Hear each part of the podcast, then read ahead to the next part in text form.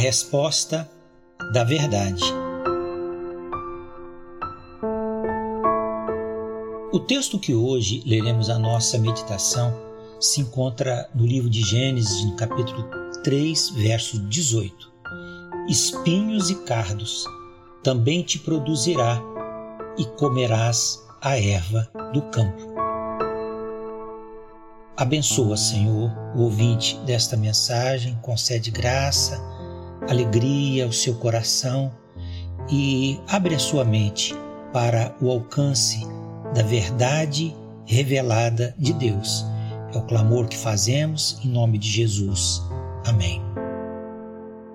O ambiente natural criado originalmente por Deus era um lugar de harmonia, luz e vitalidade. Na visão de Deus, tudo quanto tinha sido feito era muito bom. Os seres vivos e os recursos naturais nutriam íntima relação na presença do Criador. Esse estado de qualidade do universo incluía uma criação em que não havia mancha, defeito, sofrimento ou morte. Os animais não caçavam uns aos outros, e nem Adão e Eva matavam animais para tomarem como alimento. Tanto homens como os animais eram vegetarianos na época da criação. Tudo isso provinha da bênção de Deus aos seres humanos que poderiam desfrutar indefinidamente da vida no paraíso, desde que guardassem sincero e espontâneo amor a Deus. O amor que Deus desejava era a escolha voluntária da obediência. No entanto, o primeiro casal não cumpriu seu compromisso de fidelidade escolheu antes seguir o caminho apontado pela serpente. Como um Deus santo e justo, que não tolera o pecado, cabia ao Senhor manter a promessa de punir a desobediência e a rebelião. Depois de falar à mulher, chegou a vez de Deus declarar a sentença de Adão. A punição de Adão foi cumprida em três etapas. A primeira delas foi a maldição da terra. A segunda foi o trabalho doloroso. E a terceira, a perda da imortalidade. Ao amaldiçoar a terra, Deus mudava a condição de habitação do homem no mundo.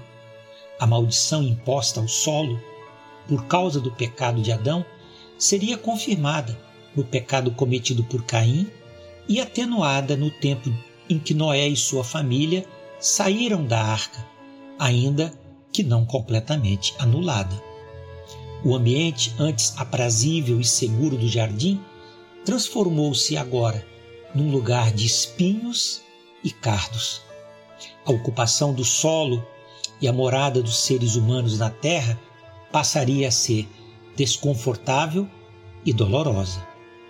Diferente das árvores originalmente plantadas no Éden para servirem de alimento e beleza do jardim, os espinhos trouxeram incômodo e feiura. As ervas daninhas tornaram-se um elemento a mais para dificultar o crescimento saudável das, das árvores e impedir a produção dos suculentos frutos. Ao lançar a semente no solo amaldiçoado, Adão teria agora que redobrar o seu cuidado para retirar os espinhos e os cardos que atrapalhariam o resultado da lavoura.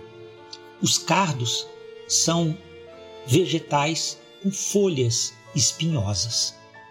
No original hebraico, a palavra espinho é kotes e se refere a um tipo comum de espinho encontrado na região de Israel. Dentre todos os tipos de espinhos, esse era o que maltratava e machucava mais. A coroa de espinhos de Jesus foi tecida com esse espinho.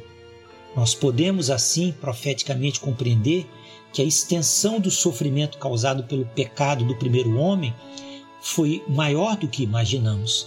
Atingiu a vitalidade e a beleza do mundo natural e com suas criaturas e trouxe marcas profundas à humanidade.